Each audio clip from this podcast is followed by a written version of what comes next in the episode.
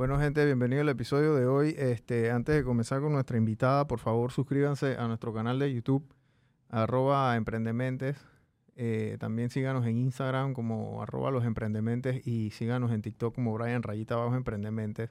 Por favor, compartan todo nuestro contenido y compartan el contenido de todos nuestros invitados, que es la mejor manera de apoyar a, los emprendedores que nos visitan. Eh, la invitada de hoy, yo hace par de semanas hice una publicación y Josh detalló en la publicación. Y Josh puso, tienes que entrevistar a Corina.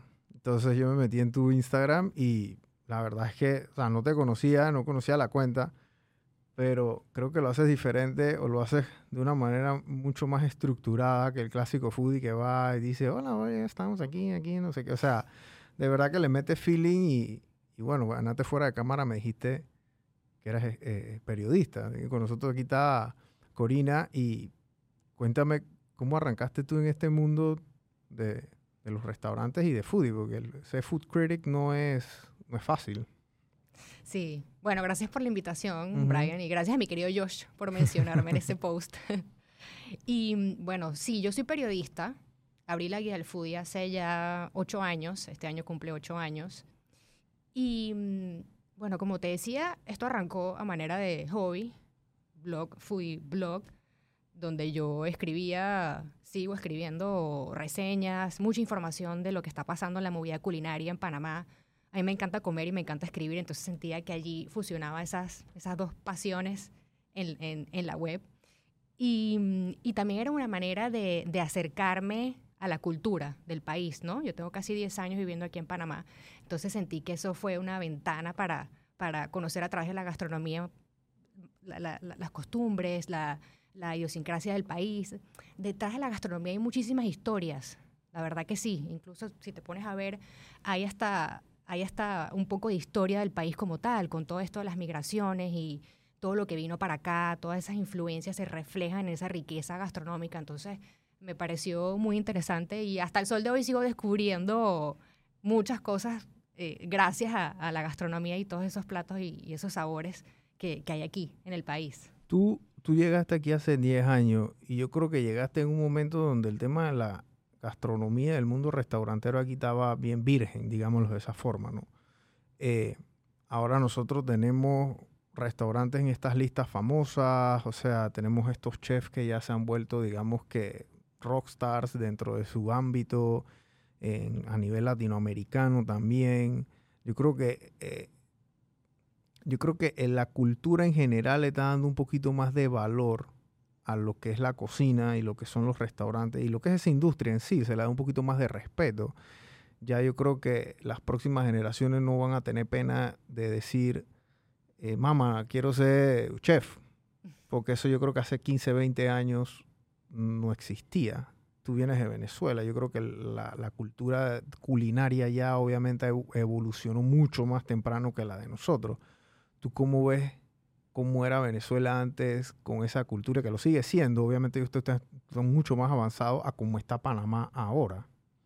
Sí, pero fíjate que yo diría que hace unos 7, 8 años, cuando yo llegué, vamos a ponerle 10, aquí empezó movimiento muy interesante, una generación de chefs dispuestos a enfocarse un poco más en el producto local, a hacer comida que hablara de Panamá. Entonces, Em, por ahí sale Castrellón, José Olmedo, que lo tuviste aquí en el podcast, eh, Foncho, Chombolín, o sea, empiezan todos a abrir sus proyectos, sus restaurantes con una propuesta de comida eh, panameña, ¿no? O, vamos a decir ingredientes de comida con producto local, exacto, ¿no? Porque no estamos hablando de comida tradicional panameña, sino que estamos hablando de platos, como dice José Olmedo, que eso me gusta, que hablan de Panamá, entonces, eso, eso yo diría que empezó a nacer hace unos 8 o 10 años, más o menos, y a lo largo de todo ese trayecto, siento que ahora es que estamos viendo los, frutos ¿no? de, esa cosecha. Pasó bastante tiempo. Yo, diría que es un trabajo bastante fuerte que hay que hacer. Sobre todo, ¿sabes por qué, eh, Brian? Porque, mm, y esto no solamente pasa aquí en Panamá, pasa en otros países que siempre preferimos la comida de afuera, ¿no? Siempre eh, preferimos comernos un plato internacional, algo de comida italiana, comida francesa. Entonces no se aprecia realmente lo que hay aquí adentro. No sabemos qué hay, por ende no podemos apreciarlo, ¿no? Si no viene nadie a mostrarnos, oye, mira, pero eh, está este producto local aquí, están estos ingredientes, eh, esto, esto crece acá en Panamá, ¿no? Em, si no viene alguien a mostrarnos eso, pues nosotros seguimos pensando en que lo de afuera es lo mejor. Claro. Y, y, eso es algo que, como te digo, no solamente pasa aquí en Panamá, en, la región, en Latinoamérica, tú lo ves mucho. Y bueno, eh, eh, es lógico que todos los chefs hayan arrancado por allí, porque al fin y al cabo la gastronomía francesa, todo nació allá en Francia, muchos fueron a estudiar allá o en España, entonces, eh, digamos, ese, ese era el, el background que tenía y eso fue lo que aprendieron. Pero ya cuando cuando vinieron acá, pues muchos que regresaron, como el caso de, Panamá, que muchos, eh, Mario estudió afuera, eh, José también estudió afuera, y después todos regresaron a hacer cosas aquí, diferentes en Panamá.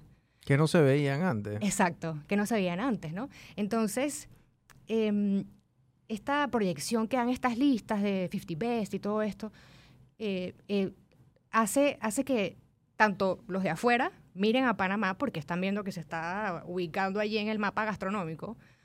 Y hace también que los de adentro digan, oye, mira, esto está reconocido, o sea, nos reconocieron afuera, eso quiere decir que esto está bueno y, es de aquí, ¿no? Entonces despierta un poquito más ese orgullo por la gastronomía y, esa identidad que si no viene alguien de afuera a decir, no, esto está bueno, de repente tú dices como que no, me importa, no me importa, vamos a comer italiano, vamos a comer otra cosa.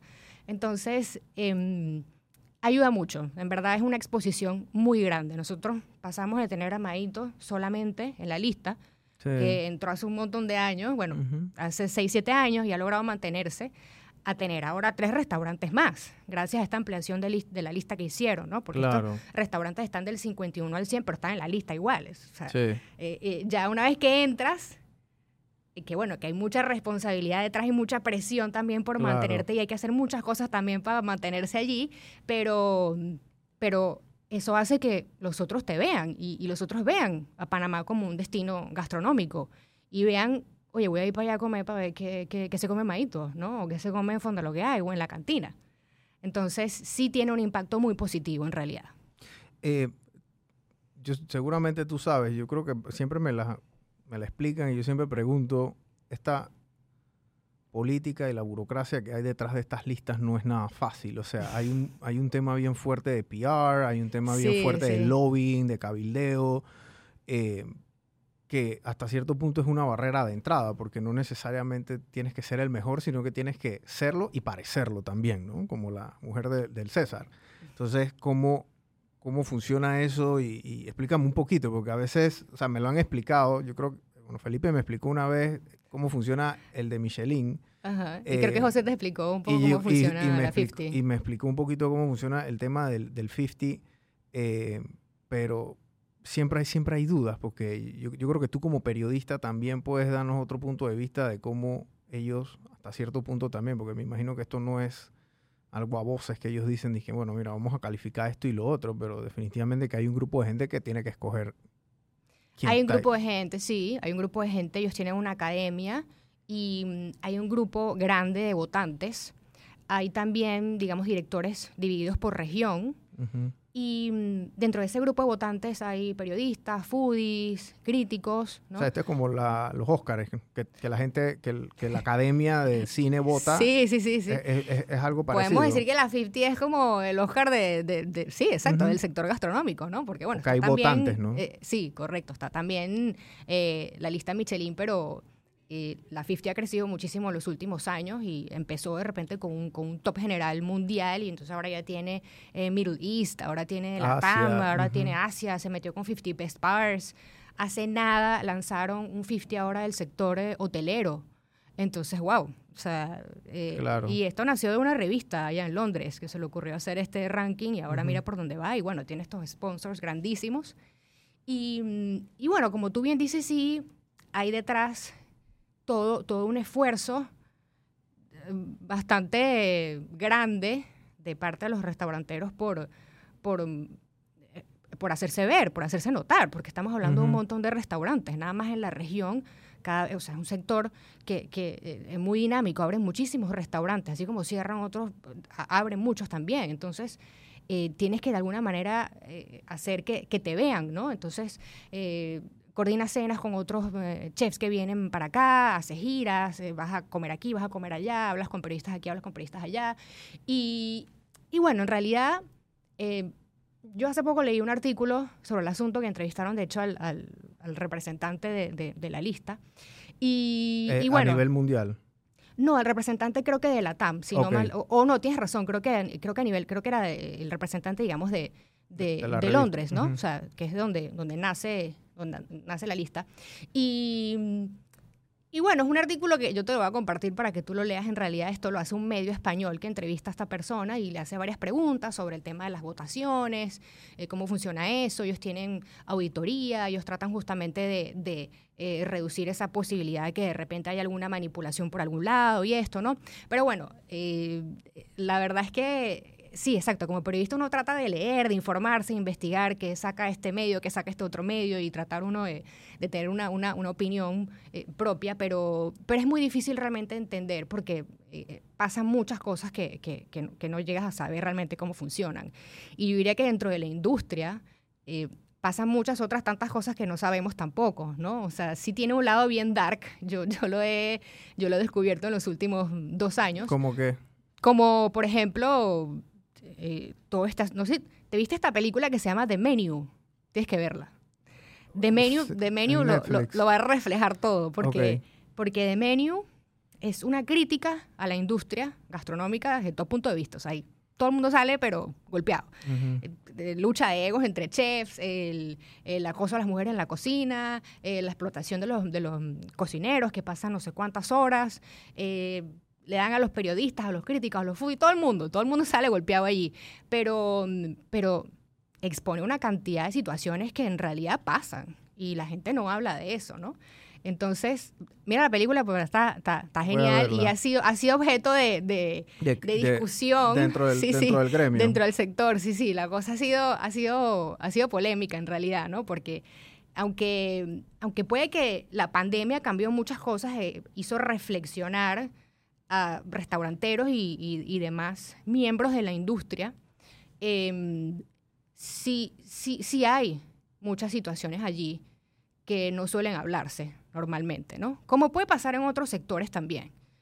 Pero, mm, eh, pero la película lo, lo, te, lo, te, lo, te lo pone así facilito para que tú lo yo veas. Vi un trailer y, de verdad que está genial. Y pensé que era como una película así media de miedo. Eh, yo también, porque yo no tenía ninguna expectativa, yo no sabía de qué iba la película, ¿no? Yo dije, bueno, es un thriller ahí, suspenso y vaina, pero, hey, no, o sea, es, más profundo, ¿no? Y empiezan a tirarte poco a mensajes y críticas y tú dices, wow, aquí le dieron a no sé quién, aquí le dieron al otro, pa, pa, y eso así, pasas toda la película.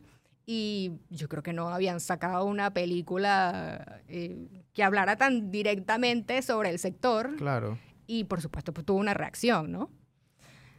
Pero, mm, pero bueno, para, para concluir este tema de las listas, como te digo, yo, yo diría que, que sí tiene un impacto positivo. Tiene un impacto positivo en lo que es el turismo, desde el punto de vista marca país.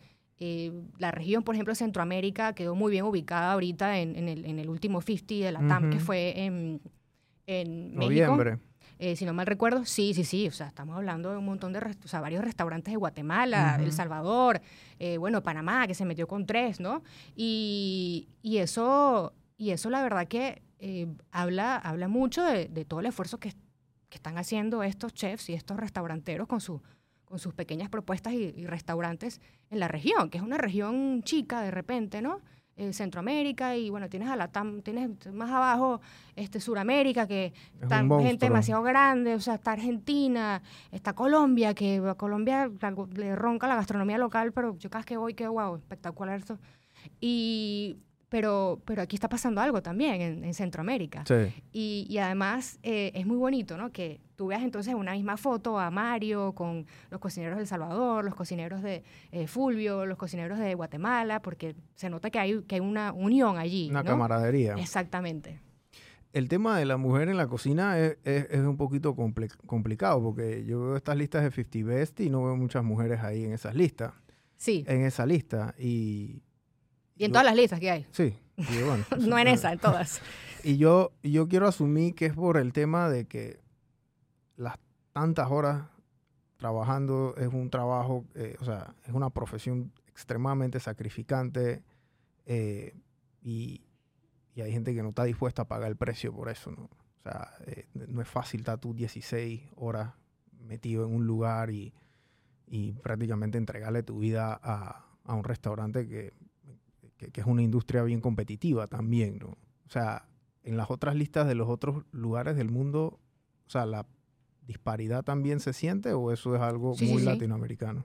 No, no. Tú ves la lista, hay una que se llama Best Chef Awards y, o sea, hay, si acaso, cuatro mujeres, ¿no? Em, yo, desde mi punto de vista, es, es un tema de oportunidades, ¿no? Como ha pasado también en otros sectores de la sociedad, en la Ujú. que las mujeres somos las que menos oportunidades tenemos y somos las que más tenemos que reclamar es- eso- esos derechos y esa equidad, ujú. ¿no? Es decir, yo tengo las mismas oportunidades de ser eh, jefe de cocina igual que tú. ¿Por, por- por qué no? Si yo estoy dispuesta aquí también a sacrificarme y, y dedicarle todas las horas que le dedique a la cocina, porque también es mi sueño, al igual que tú puedes tener un sueño, eh, ¿por qué no lo puedo hacer? ¿no? Claro. Em, entonces, bueno, sí es un tema difícil. Em, ¿Tú crees que yo como inversionista, siendo yo, bueno, porque esa es la otra, los chefs necesitan un inversionista capitalista muchas veces para montar estas estructuras. claro. Montar un restaurante de esta índole eh, es un billete. Claro. Eh, yo con, bueno, te lo hago esta, te, te lo pregunto de esta forma. Los inversionistas y los capitalistas probablemente no están tan dispuestos a invertir su plata con una mujer que con un hombre. Porque ¿Por qué? porque, no sé, te pregunto, porque pareciera que eso es lo que está pasando. Porque no ves, no ves tantas chefs mujeres a estos niveles con estos restaurantes y a lo mejor, bueno, puede que sí trabajen en, en temas de, de, de la cocina, pero no las ves dentro de los primeros lugares y, y a la hora de la hora esto es un tema de plata también, ¿no? No puedes poner el restaurante en el garaje de tu casa, o sea, tienes que tener una estructura enorme en esto. Claro. Pero yo diría que no tiene nada que ver tema de inversión. Es un tema de inversión y de, de socios o la gente que sea que quiera eh, invertir en un restaurante no, no, tiene, no tiene que ver con eso en realidad, ¿no? De nuevo, yo diría que eh, es, es un tema de prejuicio, ¿no? Y de subestimar y pensar, como tú me estás diciendo, que la mujer no va a sacrificar tantas horas ni se va a dedicar a esto, al igual que lo puede hacer un hombre. Por la razón que sea, porque, bueno, porque tiene... La nuevo, clásica. La clásica. Va a querer tener hijos. Varias clásicas, ¿no? Esa es la Exacto, clásica. Tú lo mencionaste. Va a, ten- va a querer tener hijos. Y después que de se los dedique a la familia. Ajá, y después de los 30 no va a querer ya se va a trabajar quedar en hasta eso. tarde. Mm, eh, Es así, exacto, ¿no? Exacto, y, y, y no para nada. Tú, tú ves mujeres eh, dedicadas a su negocio, que son cocineras y también son gerentes de su propio restaurante. Eh, hay un caso, por ejemplo, en, en, en Chile, Carolina Bazán se llama ella. Ella tiene su familia, está casada con una mujer, ¿no? Eh, eh, y, y tiene dos hijos. Y entre las dos manejan su restaurante. Y está en la lista 50 Best. Y ella ha sido nombrada, eh, no recuerdo en qué año, em, mejor chef eh, en Latinoamérica, de Ujú, región, ¿no? Entonces, claro que se puede hacer, por supuesto que se puede hacer. Que, que, que no todo el mundo tenga las oportunidades para, como hizo ella, para eh, compaginar su vida eh, personal Ujú. con su vida profesional, que es su restaurante, que es su sueño, eh, eh, no quiere decir que no, no, no es posible para, para las mujeres. Entonces, sí, sí, sí hace falta más oportunidad, sí hace falta más equidad, más igualdad de derechos, como puede faltar también, y eso es un poco eh, el- el- la misión de- de- del movimiento feminista, que eso ya da para otro podcast, no me voy a meter ahí, pero, pero claramente eh, es, es una lucha constante, ¿no? O sea, Claro, caso, y tampoco vamos a hablar de eso, caso del Me Too en la industria cinematográfica, o sea, Sí. imagínate. Entonces, bueno, exacto, eso, hay mucha tela que cortar allí. Sí, eh, sí, porque cuando me lo mencionaste yo no recuerdo, bueno, no me sé los, los 100, pero no sé qué porcentaje de estos de esos 100 aquí en Latam eran mujeres. Sí, Sí, no, es muy poco, estamos claros que el porcentaje sea, es muy menos poco. de En- 5%. En Centroamérica hay varias mujeres que están resaltando. Débora Faula en Guatemala, bueno, no sabes, o sea, eh, ha ganado un montón de premios, eh, incluso estuvo, fue una de las ponentes de las charlas que hicieron en el último 50 Best. O sea, de verdad que, que ha sido una figura allí eh, femenina muy importante en la región. O sea, hay, hay figuras importantes en la región. Eh, la, la, misma 50 sabe que tiene que abrir espacio para eso. Claro. Y, y, lo está haciendo, lo está haciendo. De repente no se va a notar de un día para otro porque pues hay demasiada diferencia, pero yo espero que en unos años se refleje un mayor porcentaje de mujeres, ¿no? Claro, claro. Em, yo, yo, vuelvo a lo mismo. Yo creo que el, el tema de la carrera culinaria, el, como sí, no, no, era muy común, por lo menos aquí en Latinoamérica, porque somos una sociedad bien tradicional, digámoslo de esa forma. Pues. Era muy, por lo general aquí en Panamá, los que eran los chefs o los restaurantes más renombrados eran de, extranjeros. O sea, eran chefs de afuera, eran chefs que venían de afuera, eran españoles, eran franceses que abrían estos restaurantes, estoy hablando de los 80, los 90, eh, y el, el chef local no era eso porque, bueno, a lo mejor no tenía eso en su, en su, en su radar como algo que tú te podías ganar la vida. También por, también por, mm, porque las escuelas de cocina abrieron hace, ¿qué te digo? 2000, tal vez, hace unos 20 años. Aquí en Panamá. Acá en Panamá, ¿no? Tú, tú o sea, es lo, es lo que tengo yo de, de, de referencia, que mm, muchos se fueron a estudiar afuera porque no había, de nuevo caso de José, porque es que volví, eh, escuché dos veces ese podcast, porque él quería estudiar, eh, bueno, no, mentira. Él hizo de eh, todo él un hizo de todo un poco. Pero, pero para él hizo de todo un poco, pero para estudiar salir. tuvo que salir. Sí. Al igual que tantos otros que para estudiar tuvo que salir. Ahora ya tú tienes eh, la carrera en la universidad y tienes incluso otros institutos en donde tú puedes hacer tu, tus estudios en cocina, a diferencia. Y, y bueno, eh, de un tiempo para acá todo el mundo quiere ser chef también, que, que piensan que es toda esta onda cool de, ah, soy un rockstar, no sé qué. Sí. Eh, y, y en realidad pues tampoco es tan fácil como, como parece y hay que fácil. dedicarle muchas horas y trabajar de gratis y hacer estas pasantías y, y bueno, todo lo que todo lo que conlleva meterse lleno en ese mundo, ¿no? Ujú. Tú cuando llegaste a Panamá, ¿cuál fue ese restaurante, por lo menos que tú dijiste que, wow, este está, vaina está a otro nivel? O sea, ese primer restaurante que tú te acuerdes, yo no sé ni siquiera si ya está Wow. abierto o está cerrado, pero porque aquí en Panamá cerraron muchos en, en pandemia. Sí, sí, sí. Pero ese que tú recuerdes que digas, dije, puta, esta vaina está buena. Oye, me la pusiste difícil, esa pregunta no la vi venir. ¿ah? Me, me estudié todas las demás menos esa.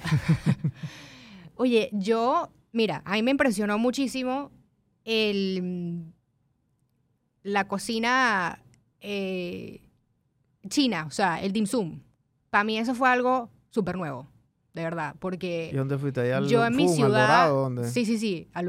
Yo en mi ciudad, esto de ir a comer dim sum era una vaina como que súper exótica. O sea, eso es como que había. Hay un pequeño Chinatown allí, digamos, con tres, cuatro restaurantes y uno de ellos nada más servía dim sum el domingo. Y entonces era como que, wow, ¿pero dónde es? Una cosa misteriosa, como que vamos a ver, o sea, un riesgo ir a ver qué nos iban a servir allí. Claro. Y yo si acaso habré ido una vez. Y cuando llego allá, cuando llego aquí, que veo que está tan normal y- comer dim sum un domingo. Y, todos los días. y ahí en filas en el restaurante Sí, a las sí, 8 sí. de la mañana. Y yo digo, pero ya va, pero ¿qué, qué es esto? ¿Por, por qué com- por qué comen dim sum? No, no entiendo. O sea, el dim sum es una comida de otro lugar, que además queda bien lejos, o sea, está al otro lado del mundo. ¿Cómo llega esto aquí? Entonces, para mí eso ha sido un descubrimiento que yo todavía sigo aprendiendo.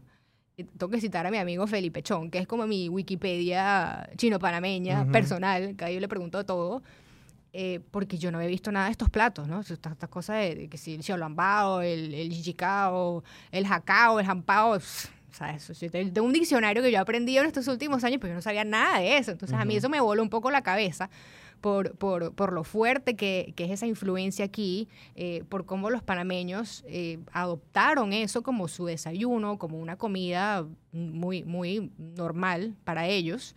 Y, y eso fue algo que, que a mí me, Te impactó. me impactó. Sí. ¿Y, a- y al Dorado no te han llevado al Dorado allá a comer los restaurantes chinos allá en el Dorado? Yo hago un tour gastronómico por El Dorado. Ese- ese- esa, fue, esa fue otra experiencia. Y, y eso, eso fue otro descubrimiento que hice hace poco. O sea, estamos hablando de, ¿qué te digo? 18, por Sí. allí. Que me llevó una amiga chino-panameña, que le doy las gracias por, por presentarme El Dorado, pues yo, yo vivía muy cerca del Dorado y yo, no, no, no. Era territorio inexplorado para mí. Y cuando ella me lleva, me dice, no, Cori, ya, tienes que comer aquí, también tienes que comer acá. O sea, que pocos restaurantes en una calle y en la otra y en la otra calle. Y yo, pero ya da, pero, pero ¿por qué no había venido acá? O sea, toda la cantidad de cosas que hay aquí para probar. Y entonces fue así como se me ocurrió hacer em, un tour gastronómico por El Dorado, caminando, ¿no?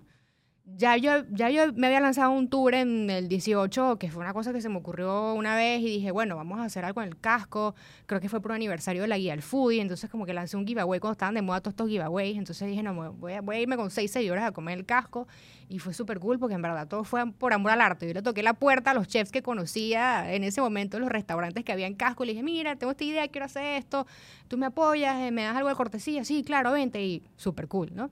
Y después al año siguiente empecé entonces a, preparar ya algo más estructurado de cómo yo podía hacer un tour gastronómico abierto al público en general, que fue lo que hice. Entonces empecé con casco y luego me metí en El Dorado, que ha sido un hit. Ha sido un hit, de verdad, la gente le ha gustado muchísimo.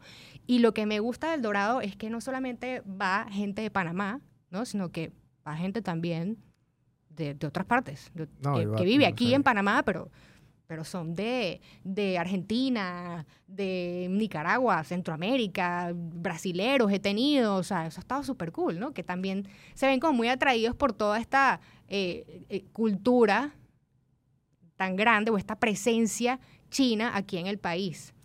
Y, y bueno, voy a, voy, a, voy a, aprovechar, no sé cuándo sale este podcast, pero el 21 de enero hay uno a propósito del Año Nuevo Chino. Yo esto lo hago con, con, Felipe, con mi amigo Felipe que acabo de mencionar, Felipe Chong. Pipe es em, profesor en la universidad, eh, experto en comida asiática, o sea, él te habla de comida vietnamita, thai, eh, china, de todo. Y em, entre los dos hacemos el tour, ¿no? Y la verdad que ha sido espectacular entonces, bueno, la idea este año es hacer más tours. Em, hay otras zonas de la ciudad por, por, donde quiero hacerlos también, pues además de Casco, San Francisco hice, he hecho un par de veces en San Francisco, que es un barrio súper gastronómico, pero, pero también tengo en mente un, un par más que estoy trabajando allí. ¿Y al interior no, no has pensado, viste? Quiero, quiero irme de viaje al interior. Claro. Si yo pudiera mañana irme dos o tres meses a viajar por el país. A buscar tamales Sí, sí, sí, sería lo máximo porque hay, hay también, no todo está aquí en la capital, hay también otros puntos muy gastronómicos en el país. Exacto, tienes Bocas, tienes... Em, Boquete, tienes eh, en Chiriquí. En Boquete también hay una gastronomía fuerte. yo tengo una lista de lugares para ir a comer a, Boquete. Sí, en, Boquete hay un chef muy famoso, el señor Charlie Collins, que él ha escrito muchos libros y él es, yo lo conocí una vez a él eh, y él es, él es panameño, pero él, él es, la familia de él era belga. Entonces ellos llegaron aquí hace como 100 años, los Collins. ¿Belga o, Suecia o Suiza, por allí? Sí, es, es europeo. Sí. No quiero equivocarme. Claro, que fueron los que abrieron el hotel en principio. Correcto, el Hotel Panamonte.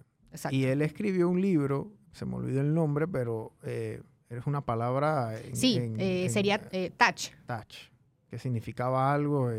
no, bueno, yo no me leí el libro, tampoco quiero decir que lo leí, pero él sí es de meterse, dije, en la selva, en la jungla. No, Charlie viajó para, hacer ese libro. Para buscar, dije, los, los, los ingredientes que usan estas, o sea, tú sabes, ¿no? Los pueblos originarios en, hacer sus comidas y las técnicas y las cosas, o sea, de verdad que hay gente que lleva esto un poquito Hizo una investigación. Sí. Hizo una investigación, sin duda. Sí. Entonces, eh, y en Boquete hay, muchos chefs así también. Y en, Boca hubo un tiempo también un par de gente que, que empujaba este tema de la gastronomía.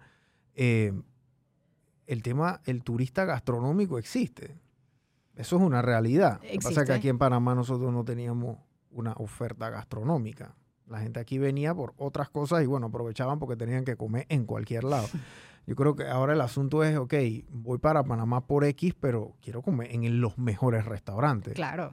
Yo no quiero comer en el restaurante medio medio. Yo quiero comer en el mejor, el que sale en las listas, en el que la gente habla, en el que está tú hablando de eso y todos tus colegas hablando de eso. Y esto es punto de conexión.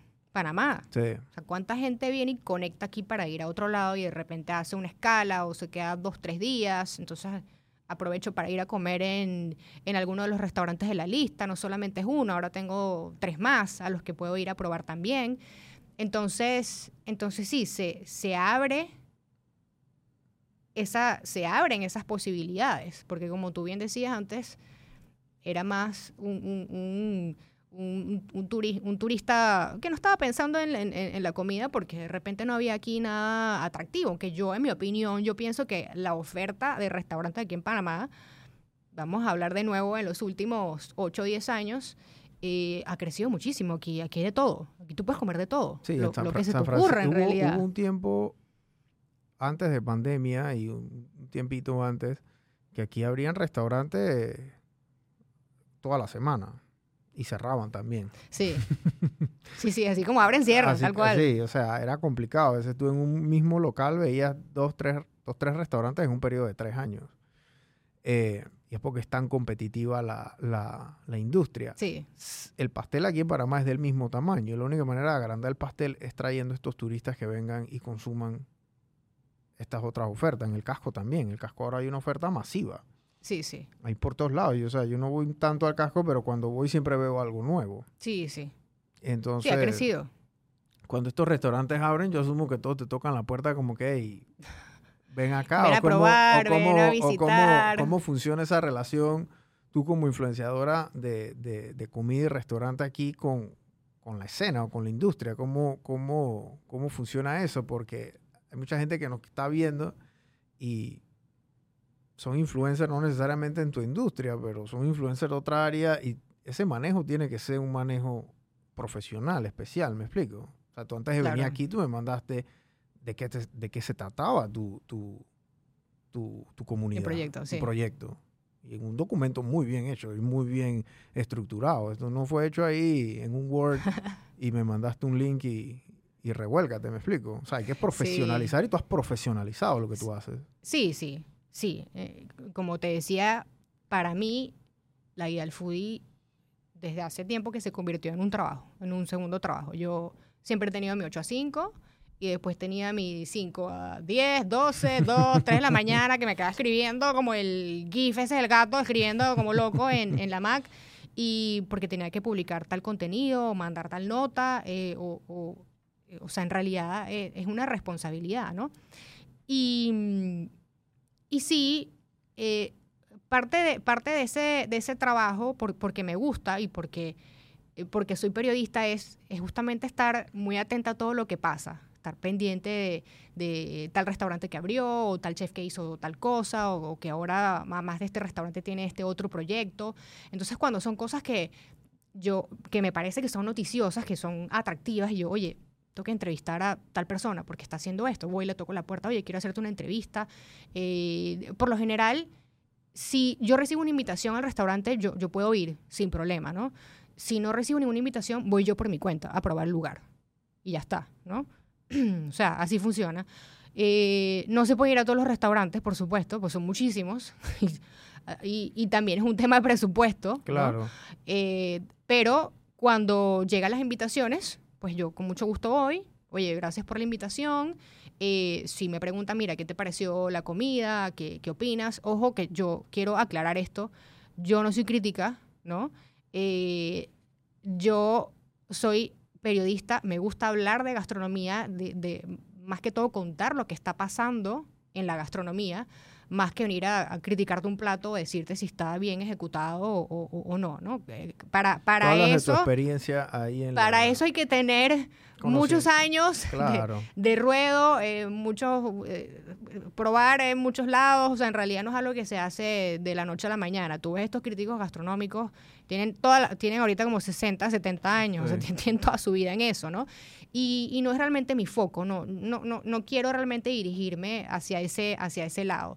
Yo creo que aquí en Panamá em, no, no se está contando mucho lo que está pasando en gastronomía, ahí en los medios hay otra agenda, se habla de otras cosas, mucho política, qué sé yo, bueno, es lo que, digamos, la gente quiere leer.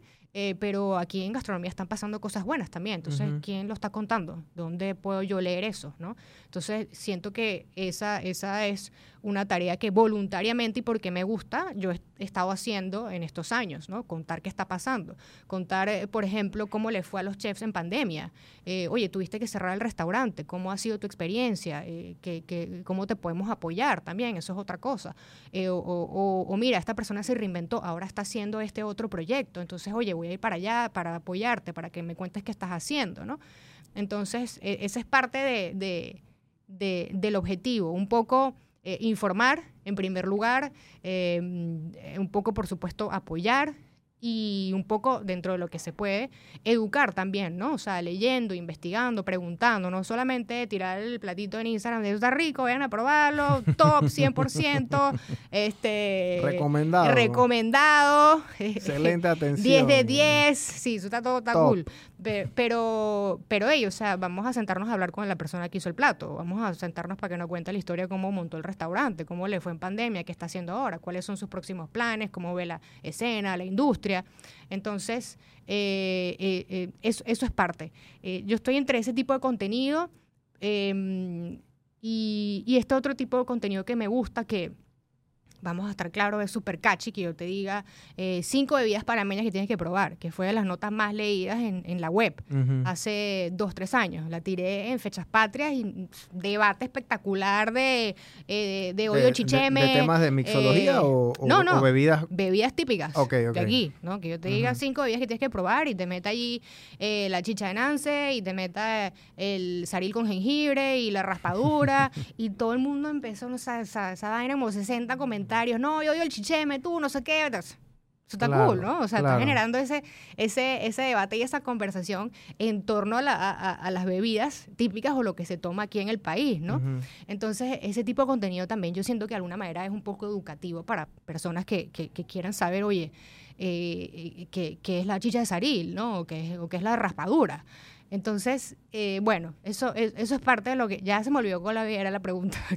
no, no, sé, no sé de eh, qué estamos hablando, pero bueno. ¿Cómo era tu relación Exacto, con, los restaurantes? Sí, entonces hay mucho, hay mucho eh, apoyo allí y, y, conversación dentro de lo que se puede, ¿no? Y yo soy muy clara, se los digo a todos, le digo, yo te puedo ir a visitar, yo puedo subir historias y, sí, y decirle, parte de, de, de, lo que tú ves en las historias siempre es openings o reaperturas, oye, eh, aperturas, perdón, de eh, tal restaurante, ahora tienes este spot aquí, eh, hace poco abrió uno en El Dorado para beber el, el, bubble tea y, y, todo, ¿no? Pero, pero yo, antes de yo tirarte algo en mi feed, yo tengo que sentarme a probar y estar segura de que a mí me gusta lo que yo estoy probando. O sea, tú nunca tú ves a nadie ahí y le dices que, bueno, la verdad es que yo no lo recomiendo venir acá.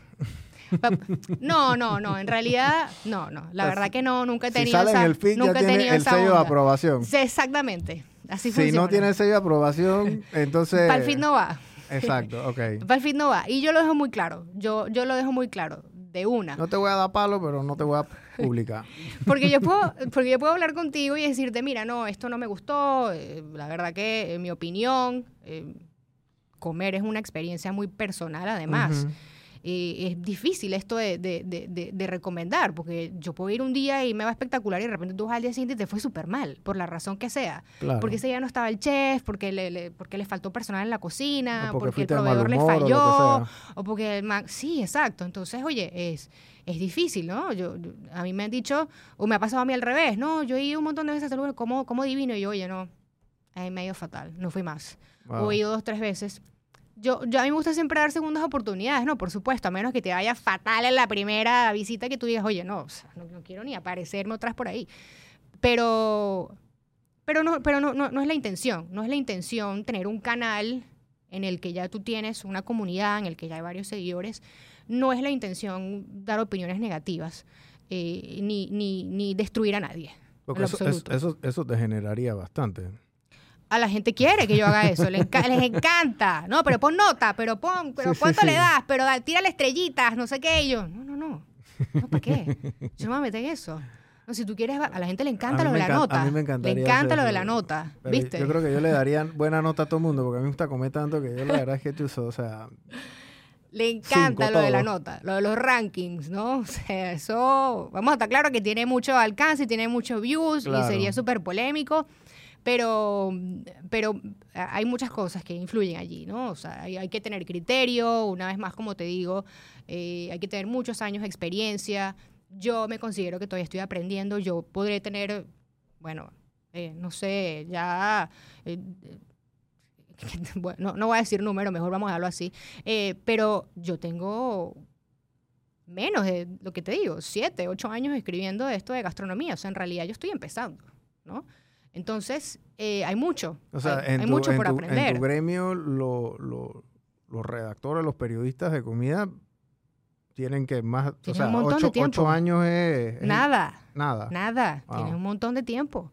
Sí, exacto. O sea, aquí hay periodistas, eh, críticos gastronómicos, como te digo, en España. Eh, tienen, yo no sé, 40 años escribiendo sobre esto. Sí, sí, En este tema. Sí, sí, en serio. Entonces, en realidad, em, no cualquiera puede venir a decir que es crítico gastronómico. claro. ¿no? Eh, incluso aquí, eh, tú, tú debes recordarla, había una persona que escribía en, en el periódico, en la prensa, eh, llamada Ana Alfaro, que era mordaz. O sea, si es verdad que yo creo que tenía una foto en el restaurante de la señora cada vez que entraba, porque... ¿Todavía lo hace? Donde, donde sea que llegaba, no, no, ella, ella falleció. Ah, ok. Sí, sí, pero cuando yo llegué acá mucha gente me habló de ella porque tenía una columna en el periódico y visitaba los restaurantes y era sin filtro, sin filtro, o sea, le daba duro a los restaurantes. Y no, no, sería divertido tenerla ahorita que hay tantas oferta y tantas cosas, ¿no? Pero mm, eh, pero de nuevo, es, una responsabilidad muy grande. Dentro del periodismo gastronómico está esta rama de la crítica gastronómica, eh, los que decían irse por ahí cool, pero tú puedes hacer un periodismo informativo y, que tiene pues otro, otro objetivo, otra, otra dirección, que es el caso de, de la guía del foodie en realidad. O sea, es un contenido que es periodístico, pero de repente no es tampoco excesivamente formal, o sea, estamos ahí entre la línea de hacerte un contenido que sea fácil de leer, que a ti te guste, que tú lo puedas compartir, que se lo puedas mandar a otro. Entonces, em, esa es la idea. Tú has ido creciendo la cuenta en estos últimos ocho años. Ahora mismo, ¿cuántos seguidores tienes? Estoy ya a punto de llegar a los 18 mil. Ok. Entonces, tienes 18 mil seguidores, que es bastante. Es, un número interesante, ¿no? O sea, ya, ya tienes una comunidad muy bien armada. Eh, tú sigues invitando a la gente a hacer estos tours y la gente viene contigo y, interactúas con ellos, cómo funciona los tours. y cuánta gente va normalmente. Me dijiste que el primero fueron seis.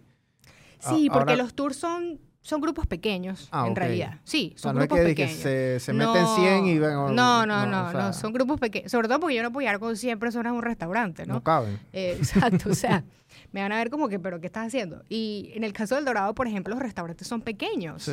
Entonces, y mi idea es que si yo llevo un grupo, yo tengo una mesa reservada, que el grupo ya sepa dónde se va a sentar, no, no es la idea que hagas filas o, te pongas a esperar, o sea, yo coordino toda esa logística, yo hago, digamos, una curaduría de los platos, ya yo, los platos que tú vas a probar, ya yo los probé una, dos y no sé cuántas veces, ¿no? Eh, porque tiene el sello de esto está rico, lo puedes probar tú también, ya yo lo probé. Entonces, sí es una experiencia em, que, que de pocas personas, ¿no? Yo pudiera decir que el dorado es el que más, veces se ha hecho. Sí. O sea, me preguntan por el dorado. Pero ¿Y a qué, restaurante, a, qué restaurante vas? No, eso no te lo puedo contar. Tienes que venir. Ah, no. Ah, es que yo, cuando yo, yo, trabajaba en el banco, íbamos bastante al dorado. Pero yo me conozco el Jumbo, el Mandarí, el Oriental. o sea, todos esos restaurantes yo me los conozco súper bien. Ajá. Eh, y siempre llegamos, cuando llevo clientes o llevo amigos allá, la verdad que tú sabes si tú has ido a un restaurante de esto por una sola cosa. Ajá. Si tú llegas y pides el menú, ya tú sabes que tú eres un pichón en eso. O sea, el que sabe no tiene ni que pedir menú porque ya él, ya él sabe lo que va a pedir. No, y ya sabe todas las cosas. Esa, esa gente, tú le pides algo, ellos te lo van a hacer. O sea, no tienes ni que señalar nada. Tú dices que yo quiero esto, esto y esto y esto. Y, te lo hacen, ¿no? Porque funcionan así. Entonces, sí, a mí me encanta mucho ir allá al Dorado porque el, yo, siento que la, no sé, por algún motivo la comida sale tan fresca y, las cosas que pruebas ahí no generalmente no las vas a encontrar en ningún otro lado. Sí. Entonces es, eh, inclusive tú vas allá y si eres vegano la pasas súper bien o eres vegetariano porque hay una cantidad bien rica de comida, que no necesariamente es la, la clásica carne con la proteína y la cosa y el pollo. Eh, y hay otras cosas ahí como que todo el mundo pide, ¿no? Y es una experiencia bien de compartir. Sí, Porque sí, las sí. mesas son redondas, te ponen la comida ahí, entonces, o sea, es, es diferente, no es, no es, no es el, la clásica mesa cuadrada, ¿no? Que lo Sí, hace para, para ir con un grupo pequeño es es súper cool, porque Sí. la idea es sentarse y compartir, pedimos varios platos, todo el mundo prueba un poquito de cada cosa, y mm, la idea también es aprender un poco sobre la presencia de la comunidad china aquí en el país, que está desde finales del siglo XIX, esa primera migración que llegó para la construcción del ferrocarril, luego el canal, eh, todas las costumbres y, y- y todo ese bagaje cultural eh, en general, no solamente culinario, sino en otros aspectos que trajeron también. Entonces, eh, tiene por supuesto su parte, tú no vas a ir a comer ya, no, o sea, la idea es que tú también aprendas que estás comiendo y, aprendas un poco y, y en eso eh, yo, yo, yo he aprendido mucho con, con Felipe sobre esto, pero la idea es que tú también entiendas por qué aquí se come tanto el dim sum, porque hay una, una, una presencia, una comunidad china tan grande. Antes ¿no? conseguir dim sum no era tan, tan sencillo, porque en el súper no los vendían. En el súper no vendían dim sum antes cuando estaba niño. Entonces teníamos que ir al Dorado, ibas a... Cualquier restaurante chino te vendía dim sum en las mañanas, los, los sábados y los domingos. Eh, y eso... Ya ahora en, el, en, en Ya- los supermercados... O sea, ya- sí, en Price Mart Sí. tú consigues dim sum y, Sí, y la bolsa y entonces las pones en el baño María y la cosa y ya tú tienes tu Tu desayuno en tu casa. tú tienes tu desayuno en tu casa. Obviamente no tienen todo el arsenal, me explico, como si tú fueras al mismo restaurante en sí, pero por lo menos tienen tres que cuatro cositas ahí que Sí, tú sí, te sí. quitas la, la- la cosquilla, como dice uno, ¿no? Eh, ¿Tú cómo ves esta oferta? ¿Qué de restaurantes tú sientes que viene subiendo un chef que venga? Porque a lo mejor hace ocho años tú, se hablaba de, bueno, digamos que Mario fue, Mario Castrellón fue el primero, pero bueno, venía un Chombolín, un José Olmedo, que estaban como formándose. ¿Qué pelado, qué pelada tú ves, o, o hombre, mujer ves que, que- que viene subiendo como con, con- con ese hambre o que perfila como para estar en ese, en ese escenario Mira, con esta hay- gente? Hay pelados muy talentosos. De hecho, el año pasado, no sé si te enteraste, hubo esta competencia que organiza San Pellegrino, que es, eh, se llama Young Chef Academy. Es una competencia en la que participan jóvenes cocineros menores de 30 años. Ok. Y de Panamá quedaron, eh, tres pelados quedaron en la competencia. Y estamos hablando de que se O hizo sea, una selección a nivel regional. Ok, de Latinoamérica. Y fueron, sí, y fueron a participar a Colombia y una de las peladas se ganó un premio, Wow. ¿no? ¿Quién era? ¿Cómo se Entonces, llamaba la, la La muchacha? que se ganó el premio se llama Aranza, Aranza Troesch. Ok. Y, mm, y además de Aranza, participaron también Andrea, Andrea Pinzón, que yo soy Mm. fan de Andrea. Y ella tiene restaurante aquí en Panamá. Andrea no tiene restaurante, Andrea tiene un proyecto de cocina eh, vegetal, plant-based, Ujú. que es deliciosa, honestamente. Yo, a mí me, yo admiro muchísimo a Andrea, me parece una pelada que está súper centrada y, y- y muy alineado con lo que quiere. Y no tiene restaurante, de hecho, ella, así como Josh dijo que me tienes que entrevistar a mí, yo voy a decir que tienes que entrevistar a Andrea Ok. porque ella comenzó con el hornito en su casa, ¿no? Y el año pasado fue una competencia regional. Entonces, Wow. de verdad que eh, ¿Y cómo, cómo llegó a la, a la competencia? Que me- la competencia tú te postulas, ok. tú envías un, un plato con una receta, tú la explicas, Ujú. todo el mundo manda su plato con su receta, una buena foto bonita, un texto corto, bien redactado, y ellos eligen 14, 15 de todos los que se postulen, Ujú. eh, eligen 14 o 15 que son los que van a una competencia presencial. Ok. ¿no? Eh, se ha hecho en, la última fue en Bogotá, se ha hecho en Perú también. eh, y Este es ellos un top- presentan como su- un top chef, algo así, ¿no? A ese, a ese estilo. pudiera ser, sí, pudiera ser, pudiera ser. Pero mm, sí, porque de hecho tienen, tienen un, un grupo de jueces que son top. O sea, se buscan a estos chefs de la Y región que entonces son prueban la comida y te dicen esto para que los a- pelados lo presenten y hagan su esto speech y tal. llanta quemada. Entonces, entonces eh, es una experiencia muy enriquecedora para ellos. Y Panamá em, solamente había quedado una vez hace unos, wow, cuando fue Alexa? No recuerdo qué año, pero solamente había participado un representante de Panamá en esta competencia. Y el año pasado fueron tres. Entonces, eh, yo diría que esa es una, una generación de talento joven Que viene que viene, subiendo. que viene, sí. Afortunadamente, pues tiene que haber un relevo, ¿no? O sea, tiene, tiene, tiene que, que, que- ¿Quiénes son los próximos que, se, que van a seguir trabajando y van a, van a, van a seguir llevando esa, eh, eh, digamos, esa responsabilidad o ese trabajo de, de dar a conocer el producto local y todo lo que se está haciendo, ¿no? Entonces, eh, sí, sí, afortunadamente vienen estos pelados. Eh, ellos además yo siento que inspiran a otros pelados a que se anoten en estas competencias, Claro, ¿no? Por supuesto. Si yo veo, oye, pero si ella llegó y se ganó un premio y todo, yo también, yo a la próxima me anoto a esa competencia. Entonces, eso es motor de inspiración para otros que, que a lo mejor son muy talentosos, pero no, no, no conocen la competencia o no se atreven a participar, ¿no? Claro. Entonces, esa, eh, eh, esa es parte también. Sí, yo siento que lo- la, la generación que, que ya está andando ahora mismo, ellos pusieron la barra aquí. y- Sí. Y, ahora los que vienen tienen que ponerla acá. Sí. Ellos tienen que, o sea, el nivel solamente puede ir para arriba aquí en Panamá y eso es, tú sabes, ¿no? Gracias a, a todo este trabajo de esta gente. Yo, los chefs que vienen aquí, eh, generalmente a veces digo yo que hago un trabajo como de inspirar, pero las historias son violentas. ¿Me explico? O sea, eh, ningún chef viene aquí y dice, dije, oh, sí, esto es fácil y no sé qué. O sea, todos dije, y, eh, trabajé no sé cuántos años, 16 horas. O eh, bueno, sí, este, trabajé gratis cuatro meses. No, y estos pelados que te menciono O han sea, es tenido, heavy. sí, han Y- tenido experiencias en restaurantes afuera y saben que, Eh, que puede eh, ser bien sí. tough. Sí. No, y, y, y los que nos escuchan y, los pelados que nos escuchan y, si tienen amigos que están interesados en esto, sepan que, o sea, ser chef no es fácil, Sí. tener restaurante no es fácil, eh, es un negocio de alto riesgo. Que te Muy sacrificado, sí. muy sacrificado, te puede ir bien como te puede ir muy mal también. Puedes ganar mucha plata como puedes perder mucha plata también. Entonces, eh, es un tema de que de verdad que eh, la única diferencia entre el chef que le va bien y no le va bien, en mi opinión, son dos cosas. Uno, que están muy apasionados, porque el que no está apasionado le va a ir mal.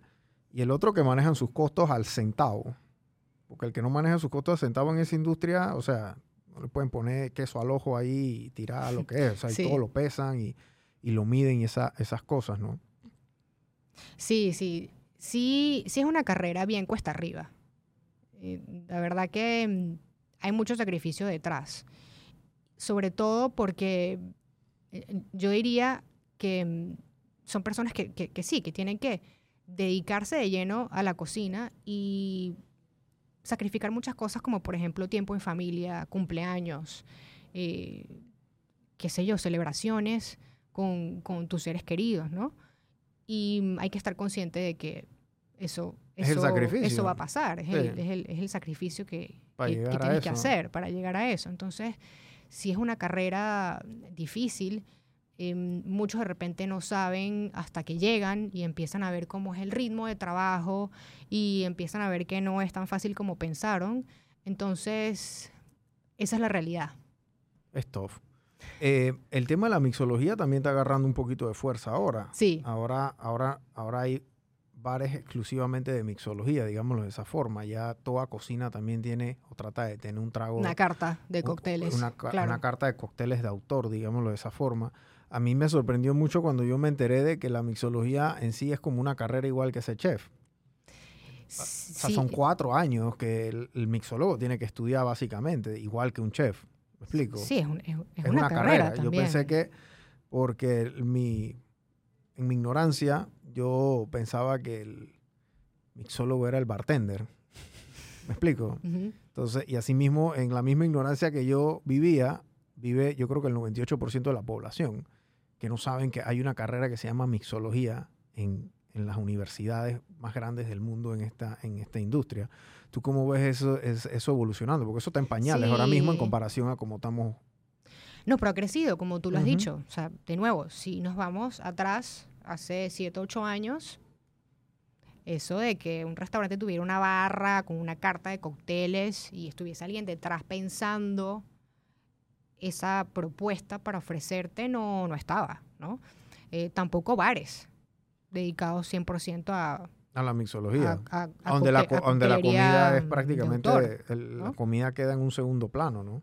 Sí, tú no vas a comer, sino vas a sentarte a la Sí. barra a tomarte un, un trago. Varios. Es- es- O sea- varios, exacto. bueno, sí, nunca vas a tomarte solamente uno, ¿no? Pero, pero sí, em, ha cambiado en los últimos años, pero, pero falta un poco más, falta un poco más. Hay, hay muy pocos bares aquí en, en la ciudad, ¿no? La pandemia mató unos cuantos que me encantaban, por cierto, ¿Cuáles lamentablemente. eran esos que, que Mira, la pandemia mató un par en casco que yo Eran amaba. Sí, sí, sí, total. eh, eh, la verdad que era, era un bar, o sea, tú entrabas y te sentabas en la barra y ¿Cuál estaba... era ese? Mira, en Cajo había un par que, que, me gustaba muchísimo. Uno era mm, The Strangers Club, que estaba en esta esquina, Sí, me acuerdo. como subiendo hacia Santa Ana. Y el otro era Mula, arribita de... mm, uy, se me olvida, de Tío Navaja. Ok, Ya, Lamentablemente ya nada de eso existe porque la pandemia pues se llevó por delante a, claro. a muchos proyectos y, y- y restaurantes. Esos dos en particular a mí me encantaban. Entonces sí hace falta, hace, hace falta, pero, pero ha cambiado, ha cambiado en los últimos años, como te digo. Le han prestado más atención a la mixología como complemento de una buena carta de platos, ¿no? Entonces, ya, ya tú ves que en la, mayo- en la mayoría de los restaurantes te, te dan la- el menú, pero también, oye, esta es nuestra carta de vinos y nuestra carta de cócteles, ¿no? Entonces, eh, eso está bien. Y, y ha habido un, un movimiento también, em, se hacen competencias de coctelería, por ejemplo, entonces eso, eso incentiva a, a- a todas las personas que trabajan detrás de la barra. Claro. Em, pero falta, falta un poco más, sí, falta desarrollarlo un poco más. Eh, lo importante es que se está haciendo, ¿no? Yo puedo ir ahorita a, aquí, acá en Uruguay, a Mangle, a sentarme a tomar un cóctel. Sí, te iba a decir, porque ahí, ahí- es donde yo, hace- bueno, tengo un ratito que no voy. Es más, hace poco entrevi- entrevisté a uno de los socios eh, y ahí tienen una carta bien robusta de, de temas de mixología. Y Sí, ese es el fuerte. De ese- Es el fuerte. Esa es la propuesta. De ese lugar. Sí, mixológica. Yo no sé ni siquiera si lo estoy diciendo bien, pero esa es la propuesta de valor eh, de, de, de Mangle, ¿no? sí, exacto. Y si hace falta más lugares como Mangle, ¿no? Yo, a mí me gusta mucho. Yo no cocino, pero yo soy medio, medio intento de arte. Me tiro mis coctelitos en mi casa así bien... eh, Folclóricos. bien, bien aprendiz, ¿no? Porque en verdad me gusta, me gusta muchísimo y creo que también involucra, i- involucra mucha creatividad y, y- y, o sea, e- es, es, bueno, como dicen muchas veces, es, es- es- es, digamos, estamos hablando de cocina líquida, tú estás preparando un cóctel, estás agregando, estás metiendo un montón de ingredientes Y tienes que para- tomártelo al tiempo, para literal ahí en ese hacer una bebida, sí. Entonces, es, eh, a, mí, a mí me fascina. Y, mm, y como estamos hablando, es, es algo que, que ya está ganando un poco más de importancia dentro de la propuesta del, del restaurante. Claro. Bares, como te digo, hacen falta. Eh, bueno, pandemia mató a algunos. Hay otro en casco que, que renació, pensé que, que no iba a resurgir de las cenizas, pero afortunadamente está, no he ido, toque, después te digo cuál es. Pero, pero sí nos hacen falta más lugares así, más estos barcitos con esta onda así, medio speakeasy, eh, centrados meramente en, en- en ofrecerte una, una coctelería, alta coctelería en Claro. realidad. Eh, aquí en Panamá ahora, y esto viene de, de un tiempito para acá, digámosle tiempo 24 meses, está mucho la tendencia del restaurante que se vuelve tipo discoteca después de las 11, 12. Eh, Sí está trendy sí, el salvaje, el, el de Blue Moon, el Furia, etcétera. O sea, y bueno, me imagino que hay otros por ahí. Eh, eso, eso, ha, eso ha cambiado un poquito la escena de lo que es el mismo restaurante en sí y también lo que es la misma discoteca, porque ahora es como dos en uno. Aquí antes la vida nocturna era como que, bueno, primero ibas a comer y el restaurante a las 9, 10 te echaba. Literal, cerraban Tú te ibas a otro lugar. y entonces tenías que irte para otro lugar que ya era discoteca. Y entonces digo, la discoteca arranca a las once y media, 12. Acá ahora como que te han embotellado un producto dos en uno, Sí. que es como el champú acondicionador, y lo han hecho todo a la medida para que la gente literalmente no se tenga ni que mover Claro. de- del lugar, ¿no? Eh, ¿Tú cómo ves esto evolucionando? ¿Tú crees que van a abrir más de estos lugares o va a llegar un momento que el mercado va a estar saturado como todo aquí en Panamá cuando le Es va una, es una tendencia. es una tendencia, ¿no? Hay otra tendencia, por ejemplo, que yo he visto que son eh, muchos restaurantes que están yendo más hacia la onda asiática, ¿no? Eh, de nuevo, es, eh, es, es una tendencia.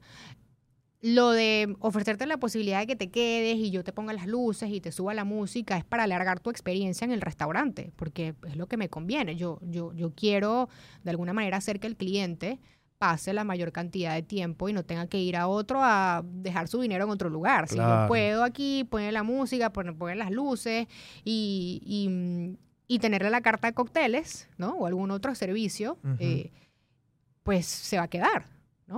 Entonces sí, em, sí es una tendencia. Eh, creo que como en todo hay un, público para eso, ¿no? Hay, hay un nicho, hay un... Hay, hay, exacto, de nuevo, un público que le gusta comer y después rumbear al mismo lugar. Eso está bien, como hay otras personas que, mira, no, si yo vengo a comer a un lugar, yo quiero sentarme a cenar o sentarme a almorzar. Bueno, estamos hablando más de cena por lo que estamos comentando, ¿no? Eh, pero, pero sí es una tendencia, sí es, probable que de repente eh, los lugares o, sigan abriendo lugares con este modelo de cenas y después te quedas para la fiesta.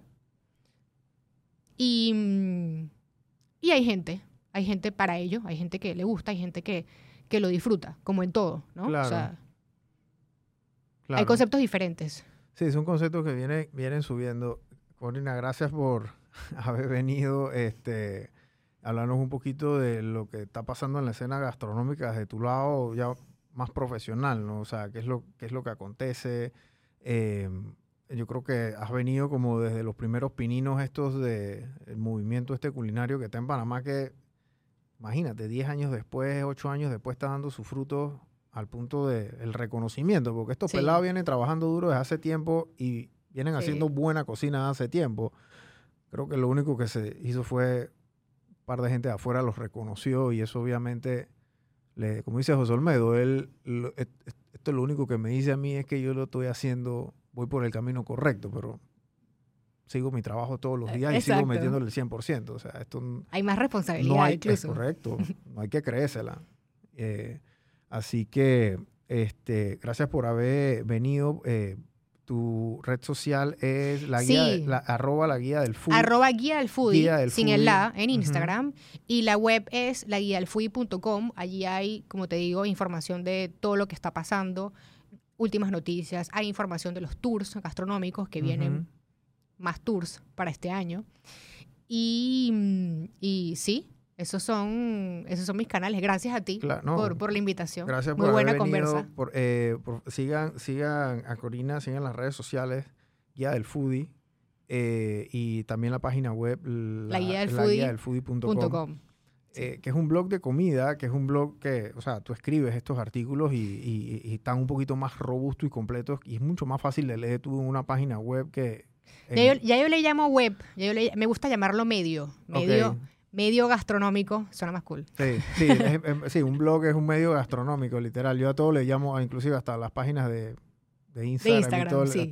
Nunca he entendido eso. Es un tema de una calificación, es una categorización súper vieja que se usaba antes, porque antes todo era un blog. Exacto. O sea, antes no habían redes sociales, entonces todos los medios digitales eran, eran artículos de, un blog. O sea, ya sea... Cuando me decían, no, que viste mi blog, y yo, pero ¿cuál es tu URL, la dirección? Me mandaban el link de Instagram y yo, pero no entendí. sí, era una, era una categorización de mercadeo muy, muy, muy, muy vieja y, y bueno, los, los, de, ahí tú te das cuenta quién es de la vieja escuela y, quién no, ¿no? Pero sí, yo, yo, yo sí, para mí todo era un blog, ¿no?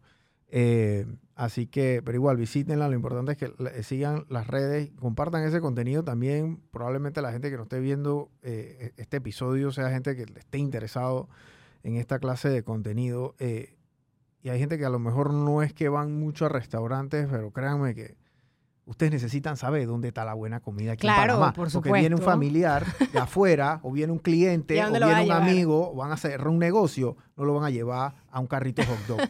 ¿Me explico? A lo mejor lo pueden llevar al carrito hot dog, la va a pasar bien, la va a gozar, pero no pueden hablar bien, no pueden impresionar a nadie.